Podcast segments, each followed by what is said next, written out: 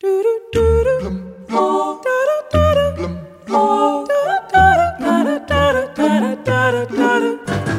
shake my nerves and you rattle my brain. Too much love drives a man insane. You broke my will, but what a thrill.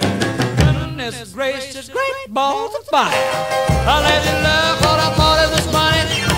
You came along and woo, now honey, I've changed my mind. This love is fine. Great balls of fire. Começa no dia 31 de agosto, na Sérvia, a 15ª edição do Campeonato do Mundo de Cozinhar Testículos, um festival dedicado apenas a diferentes receitas deste produto. Feels good. On, baby. Me crazy. Goodness gracious, great balls of fire.